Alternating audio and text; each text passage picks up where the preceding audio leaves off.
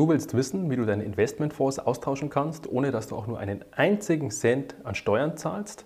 Zudem, wenn du nach deinem 62. Lebensjahr dir deine Investmentfonds auszahlen lässt, nur die Hälfte von deinem persönlichen Steuersatz zahlst? Bleib dran!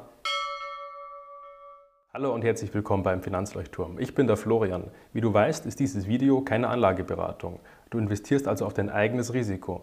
Zudem habe ich die Informationen zu diesem Video von meinen eigenen Produkten. Es kann also durchaus sein, dass es auf dem Markt dieses eine oder andere Produkt gibt, was von meinen Informationen geringfügig abweicht. Vorab mal die Frage, was ist denn eigentlich eine Vorpolice? Es handelt sich hierbei um eine Versicherungspolice, um einen Versicherungsvertrag, der primär zur Altersvorsorge genutzt wird, also eine Rentenversicherung. Du kannst diesen Versicherungsvertrag nutzen, um darin deine ETFs zu kaufen bzw. deine aktiv gemanagten Fonds. Die Vorteile und Nachteile eines aktiv gemanagten Fonds findest du hier in diesem Video. Einzelaktien kriegst du leider nicht in einer Vorpolice unter. Der große Vorteil einer Vorpolice ist, dass du keine Ausgabeaufschläge zahlen musst. Heißt, du hast keine Kaufkosten. Ein aktiver Fonds verlangt nämlich erstmal im Schnitt 5% Agio, diese sogenannten Kaufkosten. Wenn du also 100 Euro investierst, kommen von deinen 100 Euro nur 95 Euro an. Diesen Ausgabeaufschlag musst du bei einem aktiv gemanagten Fonds in einer Vorpolice nicht zahlen. Aber dennoch sind auch genauso ETFs interessant für die Vorpolice. Zudem hast du auch keine Vorwechselkosten und keine Steuer zu zahlen beim Vorwechsel. Solltest du nämlich einen normalen aktiv gemanagten Fonds außerhalb einer Vorpolice haben, sind bei einem Vorwechsel erstmal 25% Abgeltungssteuer plus Soli und Kirchensteuer nochmal fällig. Stell dir vor, du hast satte 10.000 Euro Gewinn in deinem Investmentfonds und machst dann einen Vorwechsel. Dann musst du normalerweise 25% Abgeltungssteuer an den Staat abdrücken. Das sind bei 10.000 Euro 2.500 Euro die sich bei dir nicht weiter verzinsen, die nicht weiter für dich arbeiten, die bei jedem Vorwechsel wieder abgezogen werden. Wie viel Vorwechsel hast du denn vor in die nächsten 10, 20 Jahre? Zwei, drei, vier? Und du kannst das Ganze noch ein bisschen höher spinnen. Stell dir mal vor, du hast 100.000 Euro Gewinn gemacht, indem du beispielsweise eine Vorpolice über die nächsten 30, 40 Jahre hast oder einfach nur größere Summen darin investierst. Dann will der Staat wieder 25.000 Euro plus Soli plus Kirchensteuer für deinen Vorwechsel haben. Genau dieses Geld kannst du hier eben vermeiden und es weiter für dich arbeiten lassen. Alle Verträge vor dem Jahr 2005 waren sogar noch komplett steuerfrei. Dies hat sich leider erledigt. Zudem kannst du auch jederzeit eine Sonderzahlung tätigen bzw. eine Teilauszahlung, solltest du mal an dieses Geld müssen. Ich verweise hier aber nochmal an die Schwankungen eines Aktienmarkts. Schließlich sind 6% realistisch auf eine lange Frist gesehen. Ich bevorzuge hier eine Laufzeit von 13 Jahren und länger um dies nochmal genauer zu erläutern, habe ich hier auch nochmal eine Statistik vom Deutschen Aktieninstitut. Wie du siehst, ist bei einer kurzfristigen Anlage unter fünf Jahren eine große Schwankungsbreite zu erwarten. Solltest du allerdings länger anlegen, beispielsweise über 15 Jahre, dann ist der Aktienmarkt auch ein sicherer Hafen für dich. Durch die Option der Sonderzahlung ist das Produkt auch hervorragend dafür geeignet, um den ein oder anderen Zuschuss abzuholen. Es gibt zum Beispiel einen Zuschuss vom Autorenversorgungswerk. Diese zahlen maximal 50 Prozent der Eigenbeiträge nochmal obendrauf. Gedeckelt ist das Ganze auf 7.500 Euro. Ich habe hierfür mal einen Blogbeitrag von der guten Ursula Martins verlinkt. Aber mal ehrlich gesprochen, welches Altersvorsorgewerk kennst du denn, wo du nochmal 50 Prozent deiner Eigenbeiträge on top obendrauf bekommst? Geschenkt! Es wird bei einer Vorpolice auch gerne mal auf den Abschlusskosten rumgeritten. Es sind nämlich 2,5 Prozent auf die ersten fünf Jahre zu zahlen. Das sind 2,5 Prozent der gesamten Summe, die du insgesamt einzahlst.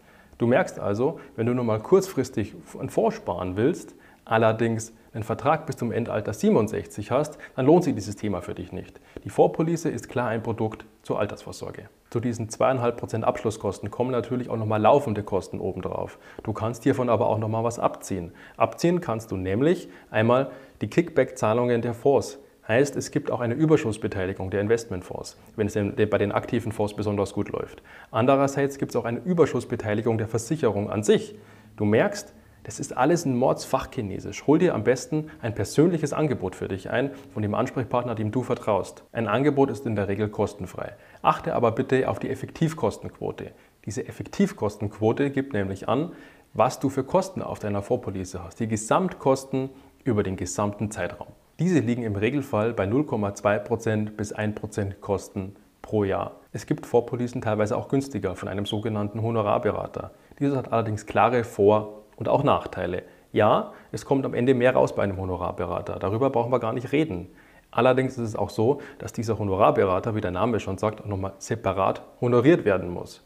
Und je nachdem, was er für ein Bezahlungsmodell hat, also entweder hat er ein Bezahlungsmodell auf Stundenbasis, er hat ein Modell mit einer Pauschale oder er verlangt ein Beratungshonorar dafür. Bei diesem Beratungshonorar ist es meistens so, dass die Abschlusskosten einfach nur eins zu eins umgemünzt werden.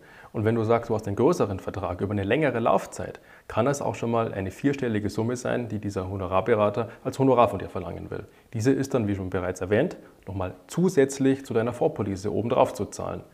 Dies hat dazu geführt, dass in England der komplette Versicherungsmarkt für die Mittel- und Unterschicht erloschen ist. Zum Ablauf gibt es dann genau zwei Möglichkeiten. Entweder du nimmst dein Geld auf einmal und hast dann Steuervorteile, wenn dein Vertrag mindestens zwölf Jahre gelaufen ist und du nach dem 62. Lebensjahr dein Geld auszahlen lässt. Das ist dann das sogenannte Halbeinkünfteverfahren. Wie im Intro schon erwähnt, du hast dann den halben persönlichen Steuersatz auf deine Gewinne zu zahlen. Durch diesen halben persönlichen Steuersatz wird vor allem die Endfälligkeitsfin durch durch diesen halben persönlichen Steuersatz wird vor allem die Endfälligkeitsfinanzierung besonders interessant für dich, weil du eben im Regelfall dein Eigenheim nach deinem 62. Lebensjahr vollendet hast. Hier erscheint dem nächsten Video zu diesem Thema. Eine Verrentung ist natürlich ebenfalls möglich bei dem Produkt einer Altersvorsorge. Achte hier am besten auf einen Rentengarantiefaktor. Dieser Rentengarantiefaktor gibt an, wie viel Altersrente du je 10.000 Euro aus deinem Vertrag garantiert ausgezahlt bekommst. Bei der aktuell steigenden Lebenserwartung macht es durchaus Sinn, diese lebenslange Rente in Anspruch zu nehmen. Denn die Wahrscheinlichkeit, dass du 100 wirst, ist groß.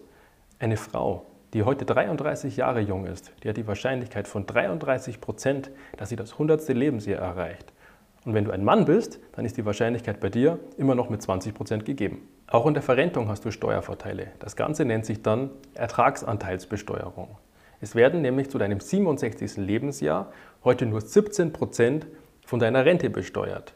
Alles andere wird nämlich komplett besteuert. Stell dir mal vor, deine gesetzliche Altersrente zu 100 Prozent, wenn du in Rente gehen wirst, steuerpflichtig. Deine betriebliche Altersvorsorge zu 100 Prozent steuerpflichtig. Deine Riester-Rente zu 100 Prozent steuerpflichtig.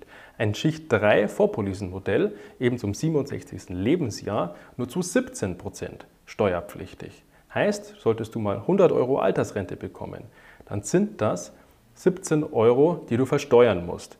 Bei einem angenommenen Steuersatz von 20 Prozent sind das dann 3,40 Euro im Monat, die du an den Staat an Steuern zahlen musst. Zudem empfehle ich oft bei Rentenantritt die Restkapitalisierung.